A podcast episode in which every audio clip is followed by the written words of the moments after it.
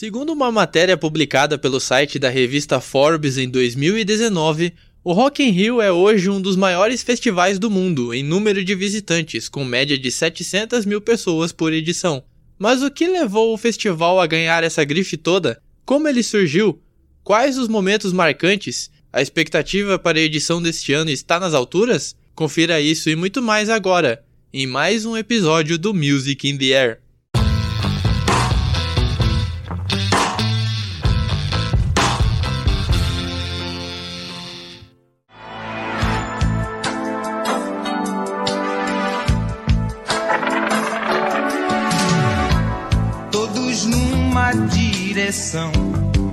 Só voz numa canção, todos num só coração.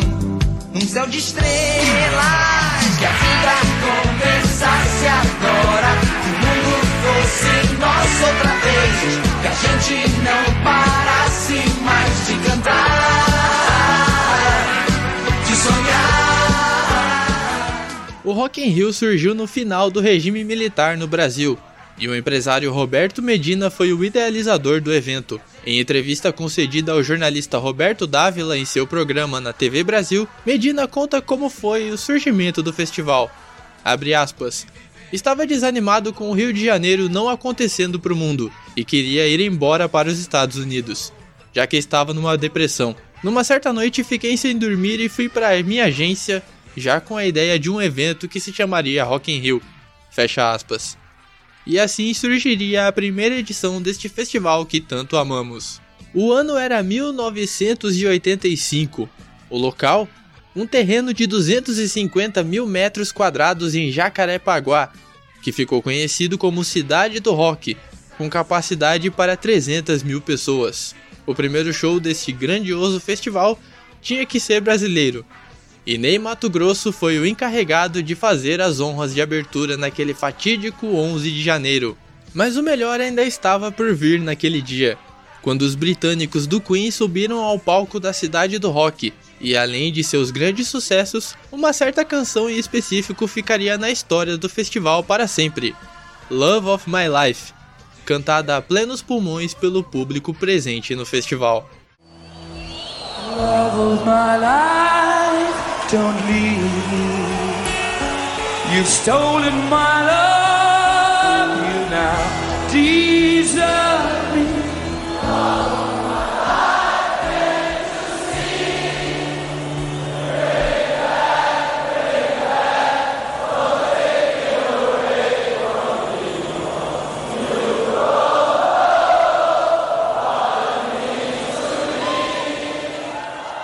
Outras grandes atrações movimentaram o festival nessa primeira edição, como ACDC, George Benson, Whitesnake, Rod Stewart e Iron Maiden. Entre os artistas brasileiros estavam presentes os cantores Alceu Valença, Lulu Santos, Erasmo Carlos e as bandas Blitz, Kid Abelha, os Paralamas do Sucesso e o Barão Vermelho, sendo o show dessa última sendo retratado brevemente no filme Cazuza, O Tempo Não Para, de 2004.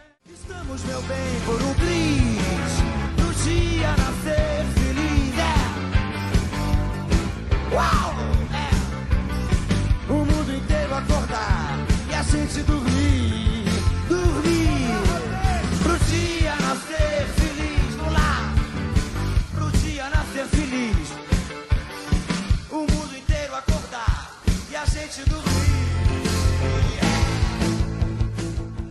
O Rock in Rio só teria uma segunda edição em 1991, desta vez com o estádio do Maracanã sediando o evento. Para essa edição, os destaques ficaram por conta de bandas que faziam maior sucesso naquela época, como Guns N' Roses, Aha, Faith No More, Billy Idol e Judas Priest. Mas o destaque maior vai para a entrada do pop no festival, com as presenças de New Kids on the Block, Prince e George Michael, que tocaram seus maiores sucessos para as quase 200 mil pessoas presentes no Maracanã.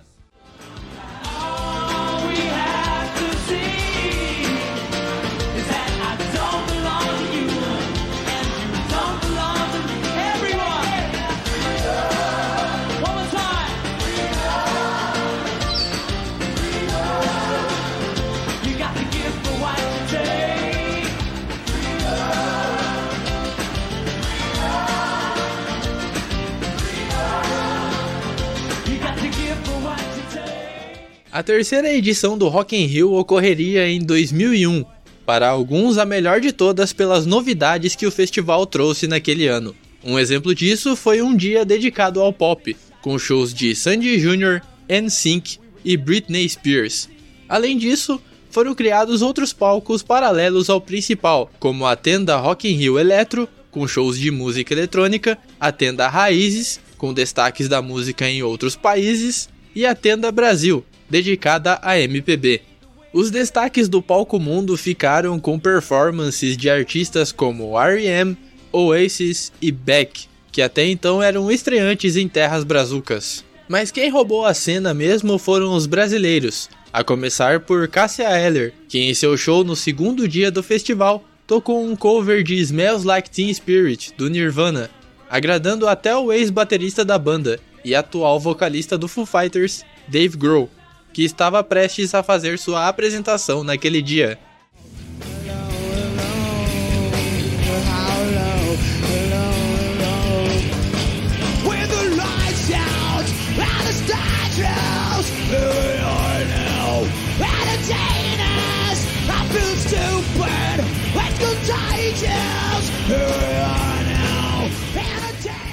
Outro fato, desta vez negativo, ocorreu no show de Carlinhos Brown, que se apresentou no mesmo dia que Oasis e Guns N' Roses, e o público não reagiu bem à escalação do baiano no line-up, arremessando copos e garrafas plásticas em sua direção. Não adianta gostar de nada quando é ignorante, quando não tem juízo, quando não pensa, quando não raciocina. Não adianta gostar de nada, tem que ser pelo amor. Vocês que gostam de rock, vocês têm muito que aprender na vida. Aprender a respeitar o ser humano, dizer não à violência e dizer sim ao amor. Acreditem na vida, gente. Acredite na vida. Não sabemos se esse foi um fator crucial, mas o festival ficaria um bom tempo sem ter edições no Rio de Janeiro depois disso.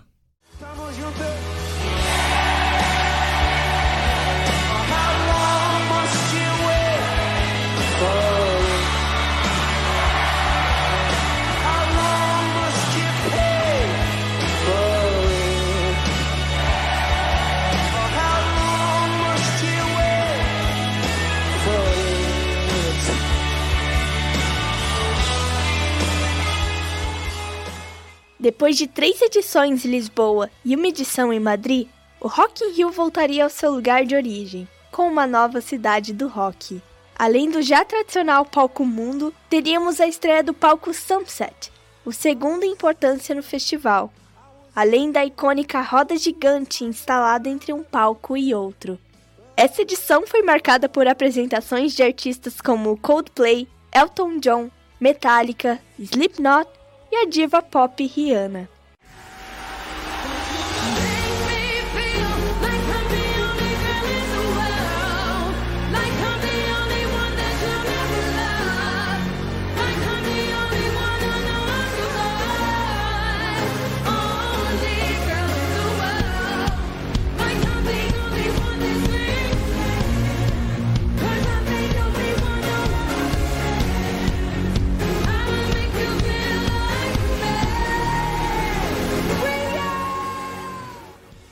Edição do Rock in Rio ocorreu em 2013, com a volta de bandas como Iron Maiden e Metallica, e a estreia de artistas como Beyoncé, Muse, David Guetta, Alice in Chains e Avenged Sevenfold.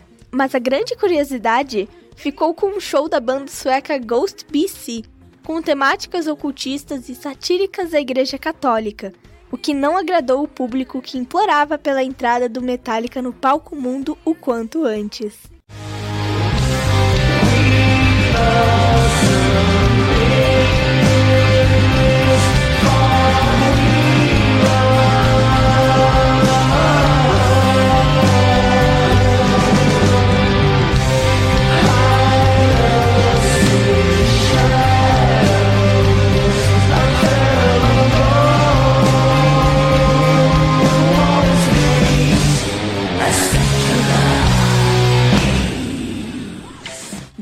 Sequência à tradição criada pelo festival de ser realizada de dois em dois anos, 2015 trouxe a volta de Metallica, Elton John, Rihanna, Aha e Slipknot, além da estreia de artistas como Sam Smith e One Republic.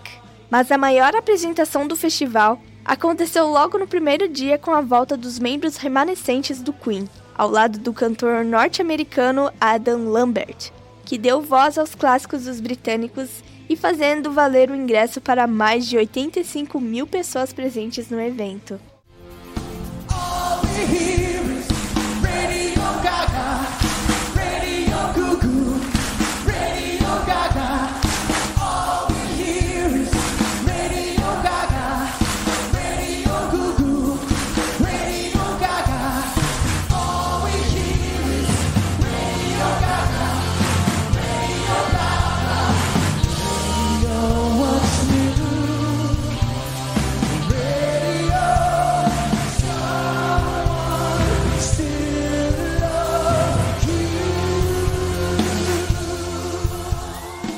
Para a edição de 2017, o Rock in Rio teve como principais atrações artistas como Justin Timberlake, Bon Jovi, Aerosmith e Red Hot Chili Peppers. Entretanto, o principal acontecimento da edição foi o cancelamento do show de Lady Gaga, que ocorreria no primeiro dia de shows, já que a cantora alegou fortes dores em decorrência da fibromialgia. Sorte dos fãs do Maroon 5 que puderam vê-los tocar duas vezes no festival.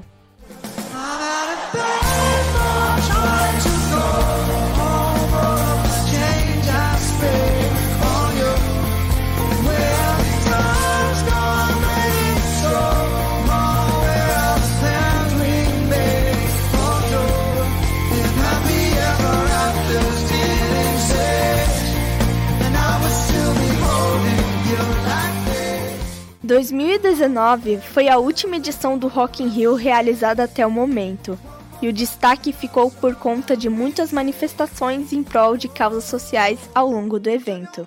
Um exemplo disso foi no show do Imagine Dragons, no último dia de apresentações, onde o vocalista Dan Reynolds foi até a plateia de 85 mil espectadores para pegar uma bandeira emprestada. Bandeira esta que simboliza o orgulho transgênero com as cores azul, rosa e branco.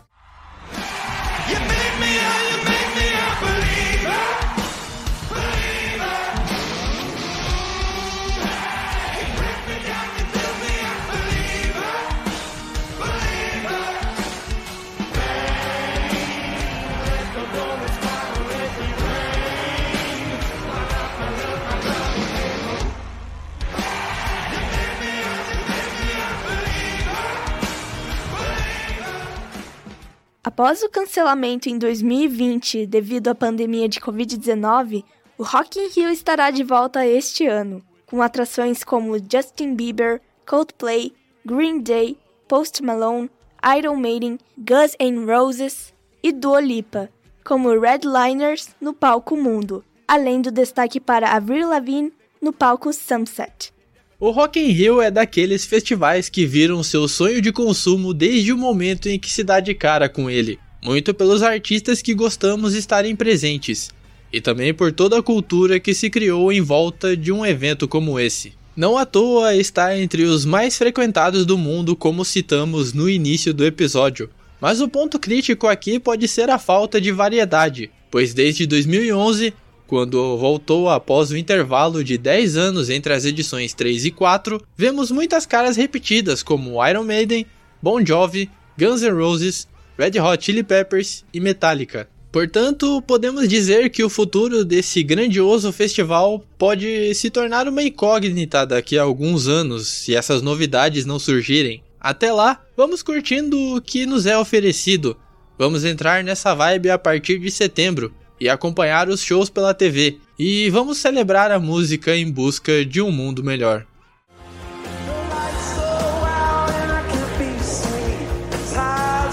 tiger's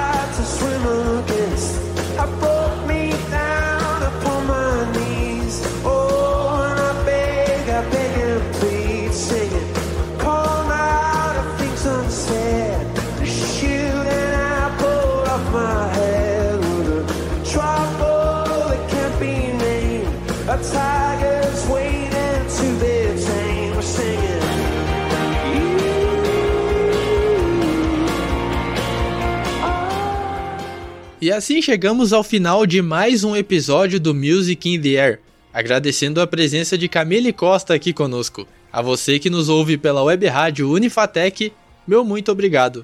A quem nos acompanha pelas plataformas digitais, a playlist com as músicas citadas aqui estará na descrição do áudio e é o som de Clocks do Coldplay, tocada no Rock in Rio de 2011 que eu vou ficando por aqui.